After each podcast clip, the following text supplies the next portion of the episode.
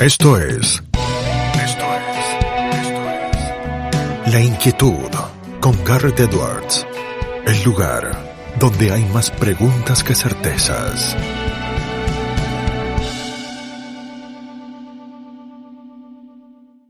Damos vuelta de página aquí en La Inquietud por CNN Radio Rosario y tenemos un enorme placer, honor y privilegio. El invitado que tenemos hoy, fíjense, es Profesor adjunto por concurso de Derecho Procesal Penal en la Facultad de Derecho de la Universidad Nacional de Rosario desde el año 1990. Fue por más de 20 años también profesor adjunto en la misma institución de Derecho Penal 1, que es Derecho Penal Parte General, y Derecho Penal 2, que es Derecho Penal Parte Especial. Autor de diversos libros jurídicos sobre la problemática penal, un listado que es realmente extensísimo. También de más de un centenar de publicaciones jurídicas en las principales revistas jurídicas del país. Ustedes la nombran, la tienen, la ley, eh, jurisprudencia argentina, el derecho. Ha dictado diversas conferencias y cursos de posgrado eh, que realmente han tocado todo tipo de temáticas. Se ha desempeñado también como funcionario judicial, como abogado de la aduana, fue asesor de la Convención Nacional Constituyente en el año 1994, ejerce la profesión como abogado litigante, también le vamos a preguntar sobre eso, con juez en diversos tribunales, jurado del Consejo de la Magistratura no solo de la Nación, sino de la provincia de Santa Fe, y ha litigado y litiga, esto es clave, le vamos a preguntar también, en la Comisión Interamericana de Derechos Humanos. Tiene también un canal de YouTube que yo se los recomiendo. Ahora, cuando digamos el nombre, lo van a poder encontrar. Y además, me comprende las generales de la ley. Estamos emparentados. Es el doctor Carlos Edwards. Carlos, ¿cómo estás? Garrett Edwards te saluda del otro lado. ¿Qué tal? ¿Cómo estás? Un placer, Carlos, tenerte acá con nosotros. Eh, si te parece, digo, eh, ahí mencionábamos solamente muy brevemente eh, tus antecedentes profesionales que son muy vastos, que son muy interesantes, hay mucho para charlar eh, con vos. hay una cuestión que siempre me ha interesado y que yo creo que vos podés echar luz, porque has conjugado con mucho éxito y seguís conjugando el rol docente, el rol de catedrático y el rol del abogado litigante. ¿Cómo ha sido en tu carrera equilibrar esa balanza? Sí, yo creo que es muy importante sobre todo para el ejercicio de, la docencia, hacerlo con una visión práctica, es decir, no solamente quedarse con lo teórico. Y obviamente la única manera de poder dotar ese aspecto práctico para, para el dictado de, de, una clase es precisamente a través del ejercicio de la eh, profesión. Obviamente hay muchas modalidades, diríamos, arquetípicas para el ejercicio de la profesión de abogado. Lo, lo más común es el, el, el de litigante, el del ejercicio de la judicatura, también puede ser el asesoramiento de empresa y también, obviamente, la docencia. El tema es que cuando pueden combinarse estas modalidades del ejercicio de la profesión del abogado, obviamente enriquece los distintos roles que puede estar ejerciendo una misma persona, un mismo abogado.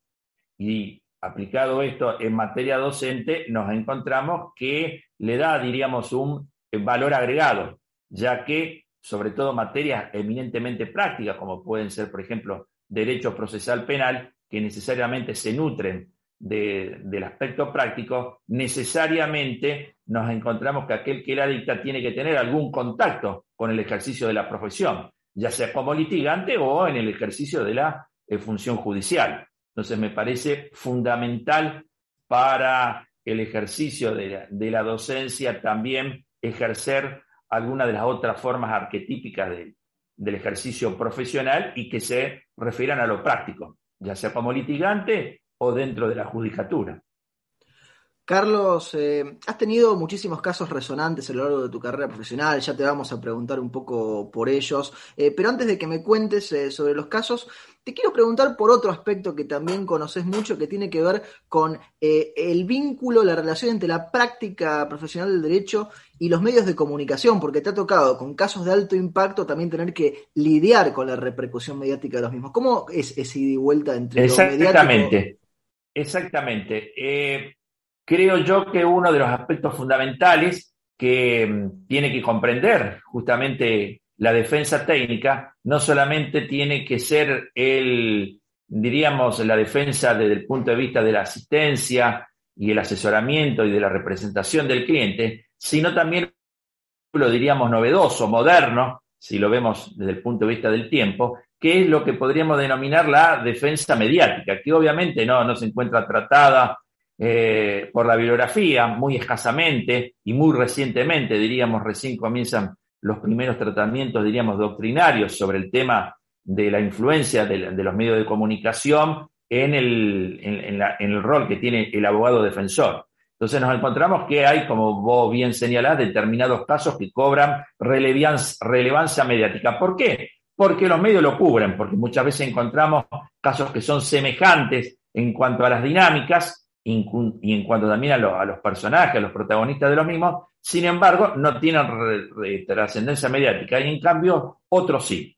Entonces vemos que depende de la cobertura que le dan los medios, que es, yo creo, el único criterio para que un caso pueda tener lo que se denomina ese impacto mediático. Una vez que lo tiene, y obviamente ya en el rol de, de abogado defensor, nos encontramos que tenés que contrarrestar desde el punto de vista de la defensa esa influencia que ejercen necesariamente los medios de comunicación sobre los operadores judiciales, sobre, sobre quien tiene la, toma de decisiones, ya sea los fiscales que llevan adelante la, investigación en los sistemas acusatorios y adversariales y el juez que resuelve. Entonces, necesariamente para poder, si ustedes quieren, neutralizar o compensar o equilibrar esa influencia que tienen los medios sobre los operadores judiciales, o insistir, el juez o el fiscal, necesariamente tenés que ejercer una eh, defensa que podríamos denominar mediática. Ya ese clásico axioma de que el juez habla por sus sentencias, vemos que ha quedado totalmente superado, ya que constantemente vemos una mayor exposición de los jueces ante un caso de trascendencia mediática, sometiéndose precisamente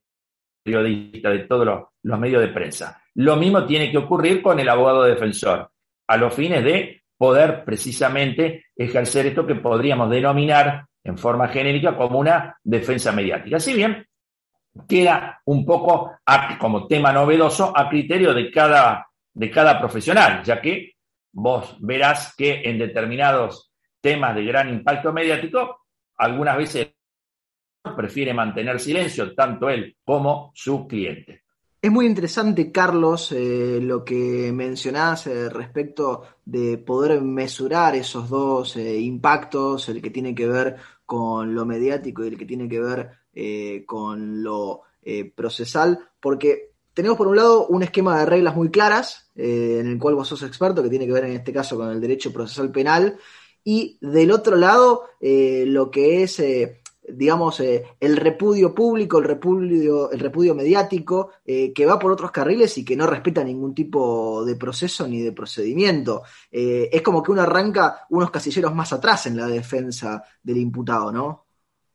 Exactamente, es decir, hay lo que se denomina la publicidad negativa que tiene en la generalidad de los casos el imputado. Entonces es, por cierto, difícil contrarrestar esa publicidad negativa ante la opinión pública y sobre todo por el impacto que tiene sobre quien tiene que decidir, ya sea el fiscal como director de la investigación o ya sea el juez que toma la, decisión.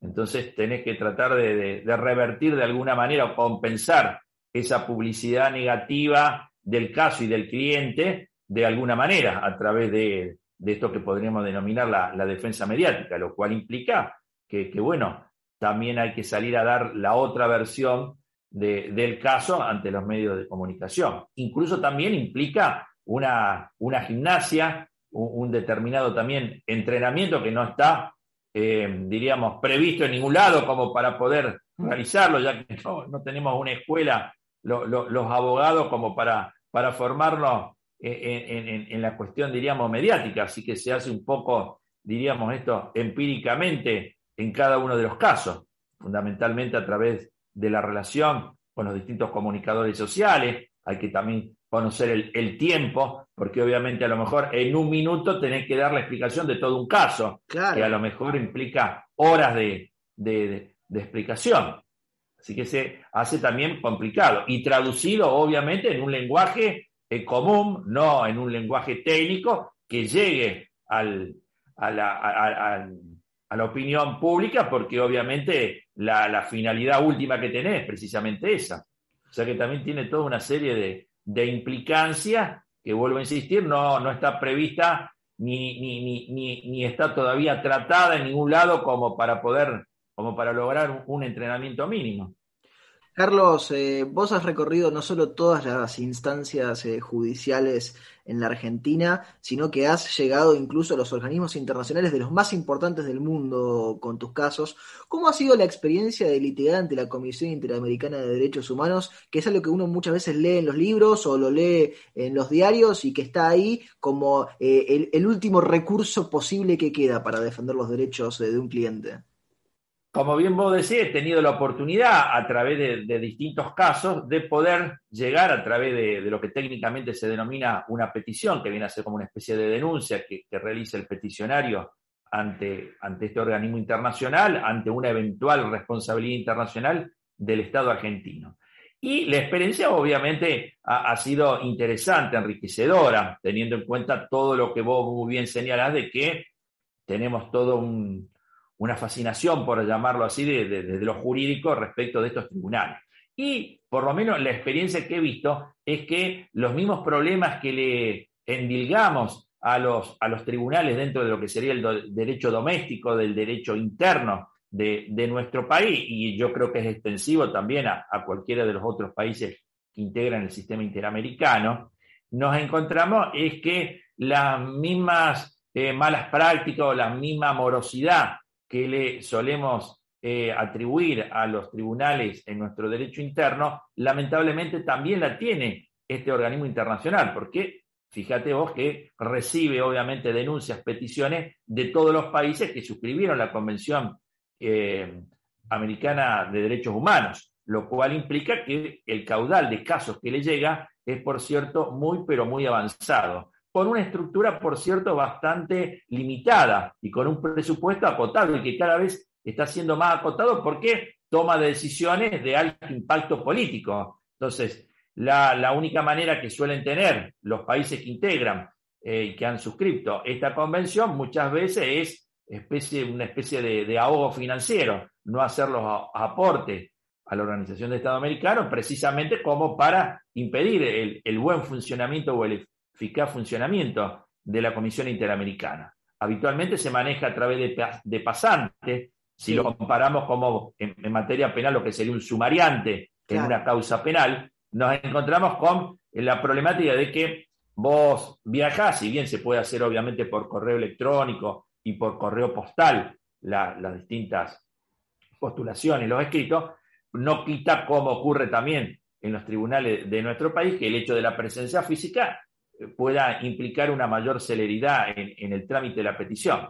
Entonces, cuando uno viaja a, Washington, que es la sede física de la comisión, nos encontramos que hablas con eh, el encargado, por así llamarlo, de, esa petición. Y a lo mejor después vas a los meses y te encontrás con otro, porque van cambiando el régimen de pasante. Entonces tenés que volver a contarle toda otra vez la historia del caso. Entonces, lamentablemente los vicios que se dan a nivel de, la morosidad o de, las demoras en los tribunales de nuestro país, lamentablemente también se da en, la Comisión Interamericana. Sin perjuicio de ello, obviamente, es una instancia a tener en cuenta, sobre todo cuando se violan garantías convencionales en, el derecho eh, interno argentino y que la única manera de encontrar una tutela eh, efectiva a los derechos del imputado en materia penal, cuando no los ha encontrado en el derecho doméstico, es acudir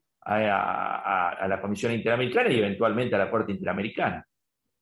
Carlos, eh, vos sos, eh, además de un excelente profesional, eh, muy humilde, y déjame que te diga, y así lo explican todos los profesores de Derecho que yo he tenido a lo largo de mi carrera, que vos sos uno de los principales responsables, si no el principal responsable de que nuestra provincia tengamos un nuevo código, le decimos nuevo todavía, ¿no? Un nuevo código procesal penal, porque fue en base eh, a uno de tus casos eh, que se inició ¿sí? este cambio, porque la Corte Suprema de Justicia de la Nación terminó marcando lo atrasada que estaba la provincia. Primero, ¿qué sentís al haber sido eh, el impulsor de una modificación tan importante, pasar del sistema inquisitivo al acusatorio? ¿Y cómo vas viendo esa evolución en la provincia? No pauses, ni adelantes, o retrocedas. Quédate en La Inquietud con Garrett Edwards. Sí, eh, más que, eh, porque yo creo que fue un poco la consecuencia, la reforma. Eh, el, tema es ver el origen, que fue precisamente el caso Fraticelli, que fue el que lo desencadenó. Obviamente, cuando asumí la, defensa del ex juez de, Rufino, Carlos Fraticelli, recordemos que había sido imputado junto con su esposa, nada menos ni nada más de la muerte de, de su hija, que Luego, a través de las distintas instancias, se comprobó de que no, no, hubo ese homicidio, sino un suicidio, lamentablemente, por parte de, la, menor, de la, nena. Nos encontramos que implicó un gran desafío eh, profesional, teniendo en cuenta lo que decíamos antes, la gran publicidad negativa que tenía el caso. Era realmente, apenas asumir la defensa, casi imposible pensar en poder llegar a revertirlo. Y nos encontramos que en todas las instancias, lamentablemente locales, que estuvieron marcados por una gran parcialidad de todos los operadores judiciales que intervinieron, de los jueces que intervinieron, ya que desde el primer momento se centró el círculo de responsabilidad de los padres, esa fue la hipótesis y se mantuvo hasta la Corte de la provincia de Santa Fe. Recién a partir de la Corte Nacional, como bien vos señalás, pudimos revertir esa situación y obviamente el fallo fue lapidario respecto del sistema procesal penal santafesino. Recordemos que a ese momento era la única provincia que tenía un código netamente inquisitivo, sin juicio oral y público. Era únicamente opción del imputado cuando la pena tenía como mínimo cinco años, es decir, era realmente ilusorio pensar en, poder, eh, en, la generalidad de los casos, llegar a un juicio oral, si bien el código lo, establecía en forma muy limitada. De ahí entonces que se convertía en la única provincia de nuestro país, incluso de, de, de todos los países latinoamericanos, que carecía de juicio oral y público, y con una instrucción netamente inquisitiva a cargo del juez instructor. Eso cambió totalmente a través del fallo de la Corte que implicó un verdadero certificado de función, en el sentido de que lo calificó como una organización procesal eh, deficiente, lo cual implicó, con esos términos contundentes, un, vuelvo a insistir, un verdadero certificado de función para el sistema procesal penal santafesino.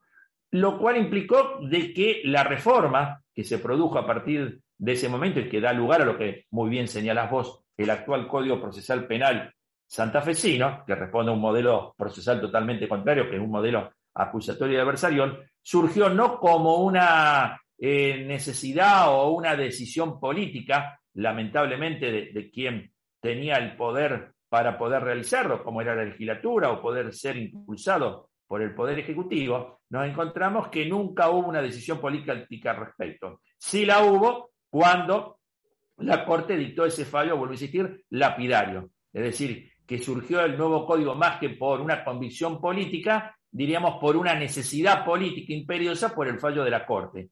Es decir, que lamentablemente los eh, operadores políticos, la dirigencia política, que era la que tenía que tomar la decisión de un cambio en el sistema procesal nunca estuvo convencida del mismo. Surgió, vuelvo a insistir, pura y exclusivamente porque la Corte lo impuso.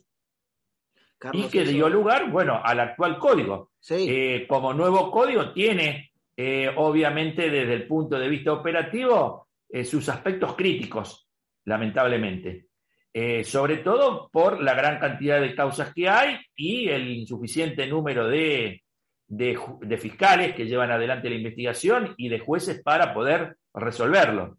Entonces nos encontramos que se están formando como una especie de embudo de cuello de botella en el sentido de que cada vez se hace más difícil poder realizar las audiencias de juicio oral y público como consecuencia de esto que estamos generando, sobre todo con un auge de la criminalidad.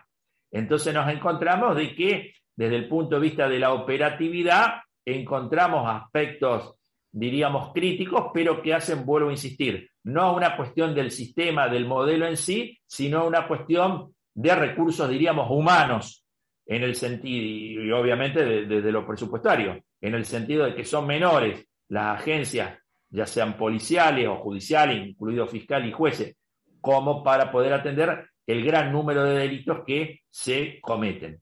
Entonces nos encontramos que lamentablemente hay gran cantidad de causas que no pueden ser realmente y eficazmente investigadas. Y aquellas que lo están, luego, vuelvo a insistir, se establece como una especie de, de, cerrojo ante la imposibilidad de poder llegar a la audiencia de, de juicio oral y público, porque obviamente no dan abasto los tribunales de juicio como para poder sustanciarlos. Es impresionante, Carlos, la descripción que nos hacías del sistema recién, primero desde lo histórico, cómo surge finalmente la reforma de Santa Fe, y luego las problemáticas que todavía siguen vigentes, ¿no? Vos destacabas el aumento de la criminalidad en la provincia de Santa Fe, las estadísticas eh, están a, la vista, ya sea que veamos el tema de homicidios, que probablemente muchos le prestamos atención, a cualquier otro tipo de delitos. Eh, ¿Cómo ves vos en, ese sentido eh, la situación de inseguridad en la provincia vinculada a, las múltiples causas eh, que, puede tener? Eh, ¿La pena está cumpliendo su función si es que la función tiene una pena? Carlos, por ejemplo, digo un tema que a los penalistas tanto les ha interesado y le interesa. con respecto al tema de, de la inseguridad ciudadana, obviamente es un fenómeno a nivel mundial. Obviamente acá como, como, como eh, habitante de la ciudad lo vivenciamos todos los días y obviamente, como bien señalado, desde el punto de vista estadístico, también implica de que hay un, aumento, si vos los ves con los índices a lo mejor de otras provincias y de otras ciudades eh, de nuestro país. Ahora, ello tiene que estar acompañado de lo que podríamos denominar política de seguridad pública, que lamentablemente nos encontramos que eh, las últimas gestiones y no solamente las últimas, diríamos desde las primeras, desde el restablecimiento, si vos querés, del sistema democrático a partir de 1984, han carecido de política de seguridad. Fíjate que eh, en las últimas gestiones se crearon incluso un ministerio de, seguridad, antes no lo oía. Y si bien existe ese ministerio, no advierto que hayan políticas de seguridad, eh, diríamos, programadas, diseñadas, eh, a los fines precisamente de tratar de combatir o de prevenir la comisión de los, de los hechos delictivos. Es decir, que el tema de la política de seguridad, que obviamente forman parte del diseño a través del Poder Ejecutivo provincial, que es el que tiene que, diseñarla a través del Ministerio y obviamente hacerlo operativo a través de la policía, no, no, no, no, lo, no lo advierto en, ese sentido, vuelvo a insistir, eh, desde las gestiones desde el año 84 y máxime ahora con el auge delictivo y con un ministerio de seguridad que tendría que tener una incumbencia directa en esto. Lo cual también implica que tiene que haber también todo, todo una, una modificación en cuanto a todo lo relativo a la policía. Carlos, es decir, eh, Sí, sí, sí, lo de la policía entiendo que es clave y que no se le ha dado a lo mejor la atención que ameritaba, ¿verdad? Exacto. Es decir, vos fíjate que lamentablemente eh, todavía la misma policía de seguridad sigue cumpliendo funciones de policía judicial, sigue siendo auxiliar de los fiscales en, la investigación en nuestro sistema, cuando tendría que haber una policía judicial. Hay una policía judicial que es el organismo de investigaciones que como es de dominio público, está siendo sumamente criticado por el director y demás, incluso con denuncias para algunos de, sus miembros. Pero ese organismo de, investigaciones que está creado dentro de la, de, la Fiscalía, del Ministerio Público de la Acusación, por la ley de creación, tiene injerencia o ámbito de competencia en delitos complejos, cuando comprometan a funcionarios policiales o del sistema eh, penitenciario, pero no para, para todo tipo de delitos para los delitos comunes, que es el gran universo delictivo, nos encontramos que eh, sigue actuando la policía de seguridad en función judicial, cuando obviamente esa policía de seguridad tiene como función fundamental la de prevenir y reprimir el delito, pura y exclusivamente. Es policía de seguridad, no policía que tiene que cumplir funciones judiciales. Incluso muchas veces, muchos años, yo he dado también clase en la escuela de policía y en el centro de instrucción de, de destino, tanto para los, para los, para los suboficiales y para los oficiales. Y nos encontramos que hay una gran carencia desde el punto de vista, por ejemplo, criminalístico, para realizar todas las tareas que se refieren al levantamiento de, eh, de, escena del, delito, las cadenas de custodia que obviamente se han impuesto ahora con, con, los nuevos códigos procesales penales, nos encontramos que hay una gran falencia, que obviamente tendría que ser resorte de una policía judicial que dependa pura y exclusivamente del Ministerio Público de la Acusación y que intervenga y auxilia a los fiscales en todo tipo de delitos, no en delitos complejos como ocurre en la, en la actualidad. Entonces, el tema de eh, poder resolver todo el fenómeno de la inseguridad ciudadana, amén de, de políticas de seguridad que tiendan precisamente a ello, nos encontramos que también debe implicar un verdadero cambio en cuanto a la policía. Carlos, eh, también te has eh, especializado a lo largo de tu carrera y, te dedicaste a esto actualmente, al derecho penal económico en tu rol de, abogado litigante. Eh, el derecho penal económico, em, ¿tiene motivaciones distintas para el, que delinque que el derecho penal de los delitos comunes o son las mismas? Digo, porque imagino que es distinto o no. Es decir, obviamente cada delito tiene un determinado perfil, si vos lo querés analizar un poco desde el punto de vista eh, criminológico, por, ese, por eso este tipo de delitos se lo suele llamar de, cuello blanco o de, guante blanco, haciendo referencia de incluso desde el punto de vista del indumentario, diríamos, de la vestimenta de, de, quien comete este, estos delitos es diferente del que puede cometer otro delito que podríamos denominar delitos comunes. Obviamente, delitos contra la propiedad, como puede ser el hurto o el robo, tiene un determinado perfil quien lo comete. Un delito sexual también tiene un determinado perfil. Y en los delitos económicos, obviamente, ocurre también lo mismo. Es decir, tiende obviamente a eh, criminalizar determinadas actividades que pueden estar vinculadas con el mundo empresario, con el mundo de los negocios, y que obviamente implica ello un determinado perfil desde el punto de vista del autor de, estos delitos. Llamémosle delitos tributarios, delitos de contrabando, ahora con un gran auge el tema del lavado de activos. Obviamente tiene un determinado perfil la clientela, por así llamarla, de este tipo de criminalidad, que la diferencia de otras. Carlos, eh, lo mencionábamos al comienzo en la introducción, eh, también participaste en rol de asesor de la Convención Nacional Constituyente de 1994, la reforma constitucional más reciente que ha tenido nuestra Carta Magna, eh, a ya varias décadas de esa experiencia. ¿Qué recordás? ¿Qué es lo que más traerías hoy en el 2021 de lo que fue pasar por una situación que no se da todo el tiempo?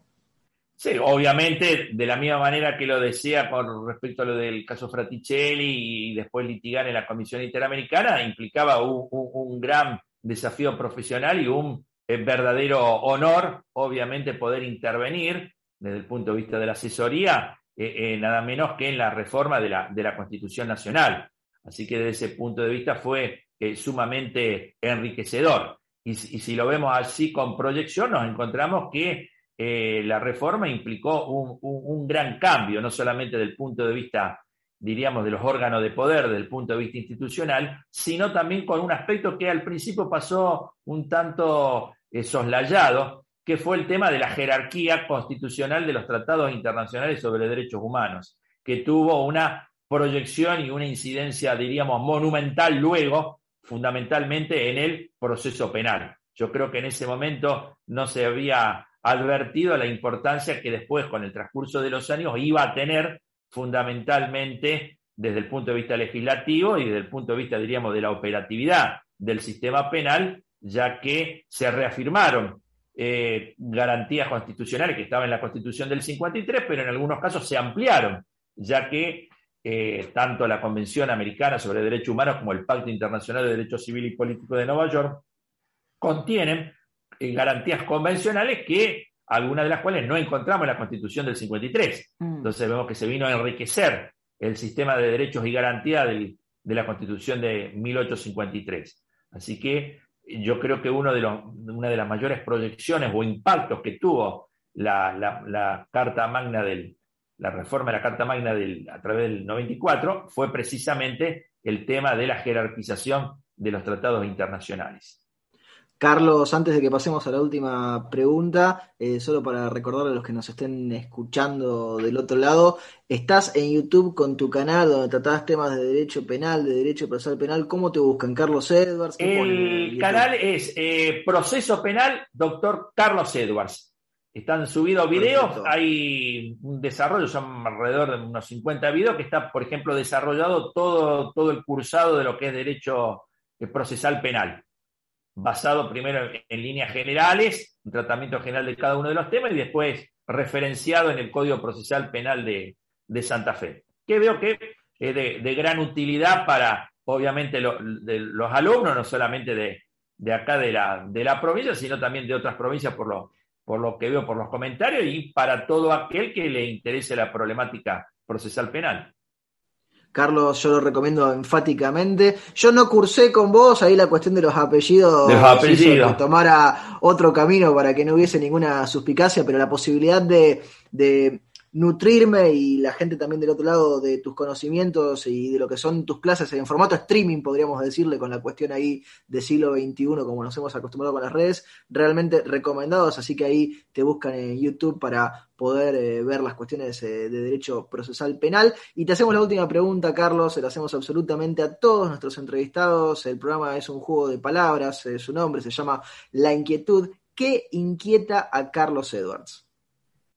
Eh, y en, este momento, em, tratar de que, sobre todo la, cuestión, diríamos, eh, jurídica pueda continuar de alguna manera. Si bien, lamentablemente, con toda la cuestión de la pandemia se ha, dificultado, nos encontramos que en, el foro penal, eh, por suerte, nos encontramos que se ha continuado la tramitación de las causas. Es decir, que la principal inquietud yo creo que en este momento de los abogados es precisamente cómo continuamos, sobre todo porque advierto eh, muchas quejas de los colegas que ejercen otras ramas del derecho, es decir, todas las otras ramas, diríamos, no penales, hay permanentes quejas, lo cual implica o lo cual refleja una gran inquietud eh, para, para, esos colegas. En el tema penal, diríamos, por suerte, se ha, se ha mantenido, diríamos, la tramitación eh, normal, por llamarlo de alguna manera, de las causas. Sin embargo, es un tema inquietante qué, puede ocurrir de, acá en más. Esperemos que se supere toda la, cuestión sanitaria y que las ventajas que nos pudo haber ofrecido esta pandemia en términos tecnológicos, como es, por ejemplo, esta forma de, comunicación que, que, no solamente lo utilizamos ahora para, para poder charlar entre nosotros, sino para el ejercicio de la docencia, y también para, para la tramitación de causas a través de, de las audiencias virtuales haya llegado para quedarse, ya que es una forma, me parece, superadora y al mismo tiempo de avanzada como para poder continuar con, con la tramitación ágil de, de, las causas y sobre todo en materia penal. Carlos, te agradecemos muchísimo este contacto de estos minutos que te has tomado para charlar con nosotros y con esta audiencia y te mandamos un fuerte abrazo. Bueno, muchas gracias por la invitación y, este contacto y como siempre es un placer charlar con vos. Muchas gracias. Lo teníamos al doctor Carlos Edwards aquí en La Inquietud por CNN Radio Rosario. Esto fue La Inquietud con Garrett Edwards. Síguenos en redes sociales y en www.edwards.com.ar.